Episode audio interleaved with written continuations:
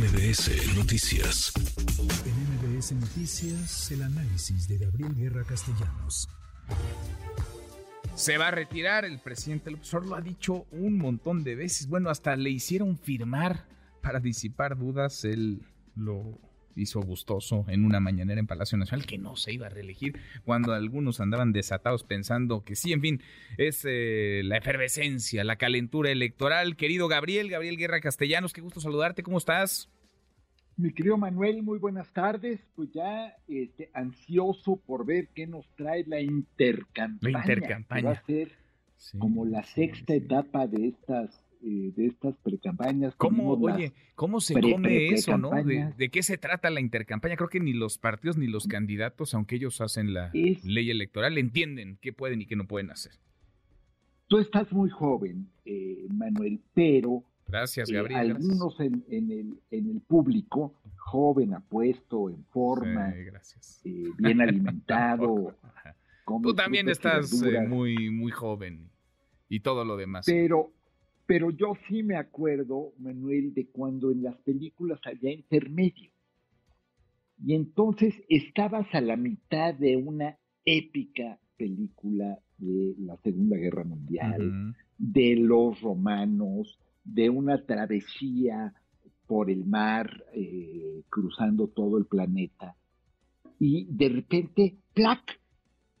Se apagaba la pantalla, se cerraban las cortinas y tenías media hora para irte a la dulcería. ¿Media hora? Si, si tenías dinero.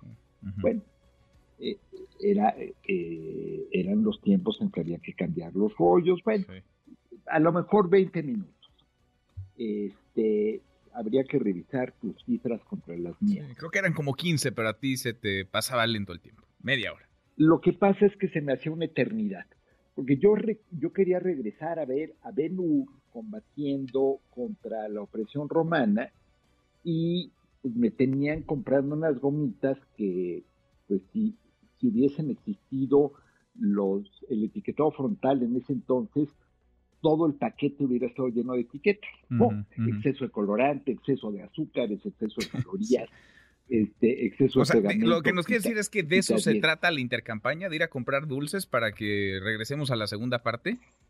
Se trata de que te cortan toda la emoción, Manuel, eh, eh, y en este caso, y creo que es muy relevante porque eh, cuando, como bien señalabas hace un momento, la última semana, creo que tuvo una buena última semana Xochitl Galvez, eh, después del desastre de Marco Cortés y de sus, en fin, sus desplantes, eh, ella reaccionó bien, eh, tuvo un buen acto cierre de campaña, tuvo un buen discurso, en fin, como que animó a su equipo nuevamente y ¡plac! cae la cortina.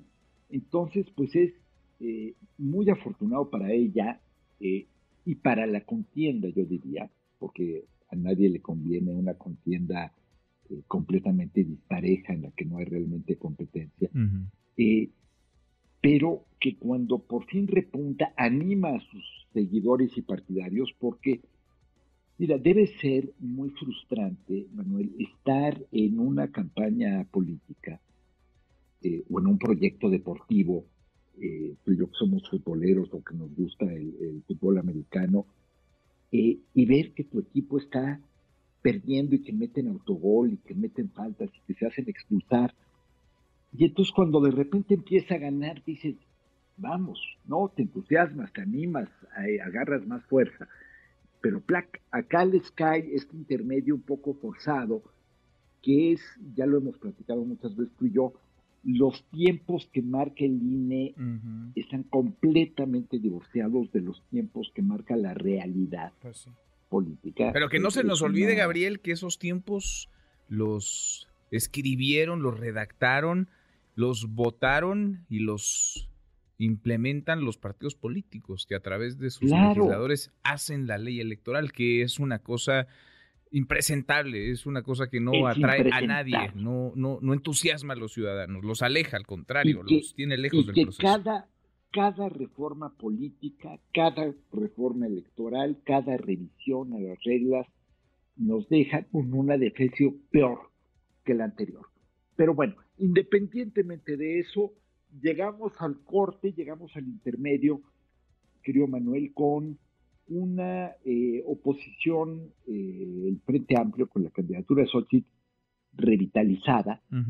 Hay que ver si es suficiente, hay que ver si le aguanta. O sea, agarró un segundo aire, dirías que del domingo para acá, del cierre de su precampaña en la Arena Ciudad de México, la incorporación de Max Cortázar, que parece haber puesto un poco más de orden en la estrategia de comunicación y esto de los debates eh, esta semana. yo no, yo no sé eh, a quién atribuirlo y eh, tampoco diría que ya le dieron la vuelta, pero sin duda, mira, volviendo a los símiles deportivos, Manuel, pues un partido que ibas perdiendo por 3-0, pues en los últimos cinco minutos del primer tiempo metiste un gol.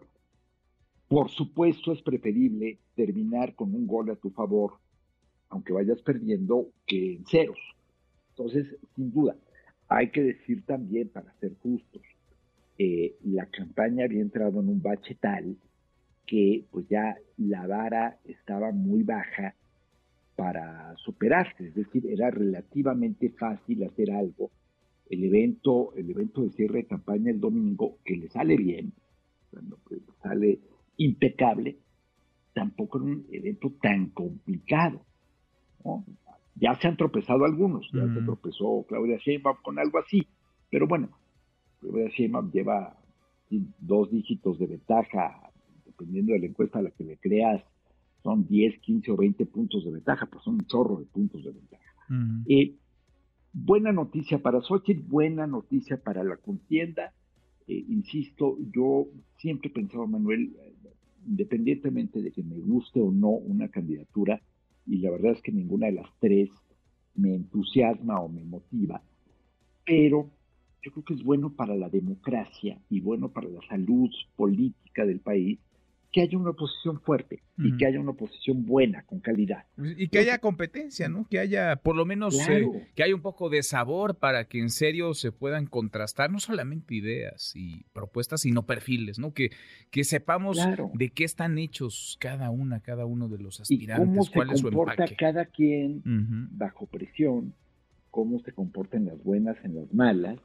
En fin, eh, ojalá que todo eso reviva eh, después de este periodo extraño de la intercampaña, pero por lo pronto terminamos, mira, con un escenario en el que eh, Movimiento Ciudadano, de las alternativas que tenía después del fiasco de Samuel García, pues termina con la pues, vamos a decir. Pues con la única.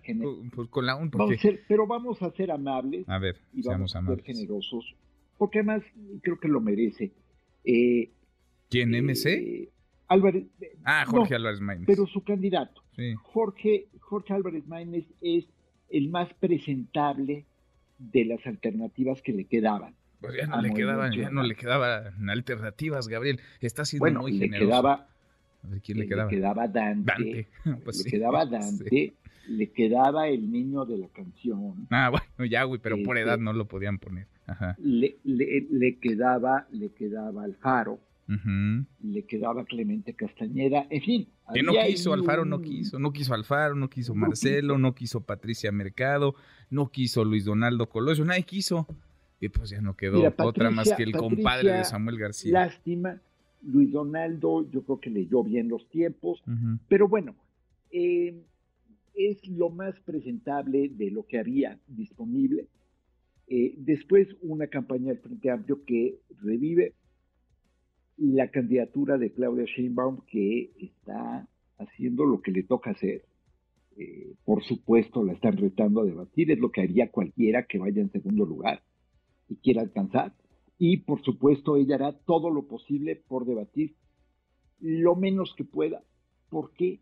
Porque cuando vas en primer lugar con una ventaja amplia, tu estrategia tiene que ser reducir riesgos voy a hacer un símil que no es comparación, porque si no, este, ya sé cómo se me van a venir encima las hordas de odiadores en redes sociales, pero ¿qué hizo Donald Trump en Iowa? ¿Y qué va a hacer eh, ahora en, eh, perdón, en Ohio? ¿Y qué va a hacer ahora en Nueva Inglaterra? No era ningún debate. Donald Trump lleva una ventaja de más de 2 a 1 a sus contendientes, no se va a presentar a un solo debate. Por supuesto que no, no le interesa, no le conviene. Mm. Bueno, Claudia Sheinbaum lleva, supongamos para efectos de la, del argumento que lleva 20 puntos de ventaja, bueno, ir a un debate es correr el riesgo de una equivocación, de un tropiezo, o de que además es mucho más fácil ser el retador. Pues sí. Todavía me acuerdo de ese Pues sí. debate en que Purificación Carpinteiro, No, güey. este, bueno, bueno, bueno, Candidata de Nueva Alianza a la jefatura de gobierno de la Ciudad de México. y que, y que llegó, yo todavía quiero saber qué, qué le dieron antes de ese debate a Purificación, porque, bueno, traía un... Yo, yo prefiero no, no saber, pero si averiguamos, te, te mandamos de lo, de lo mismo, querido Gabriel. Bueno, No, no, no, no dije que quiero de Ah. eso, quiero saber para no tomarme. averiguar. Ah, bueno, quieres averiguar. En fin, llegamos a la, al cierre de la precampaña, vendrá la intercampaña y después la campaña. Acá seguiremos eh, platicando, tratando de entender pues eh, qué demonios está pasando con los candidatos y candidatas a la, a la Y a presidencia. echar ojo, mientras tanto, querido Ujú. Manuel, en las intercampañas a las estatales y municipales También. que también se van a poner Claro. buenas. Y bueno, ahí van a haber muchas pistas porque eso también va a ayudar a inclinar la balanza en un sentido bueno. Sin duda. Abrazo grande, gracias. Muchas gracias, Gabriel. Abrazo fuerte, Manuel. Es Gabriel Guerra Castellanos con su análisis como cada semana. Redes sociales para que siga en contacto: Twitter, Facebook y TikTok. M. López San Martín.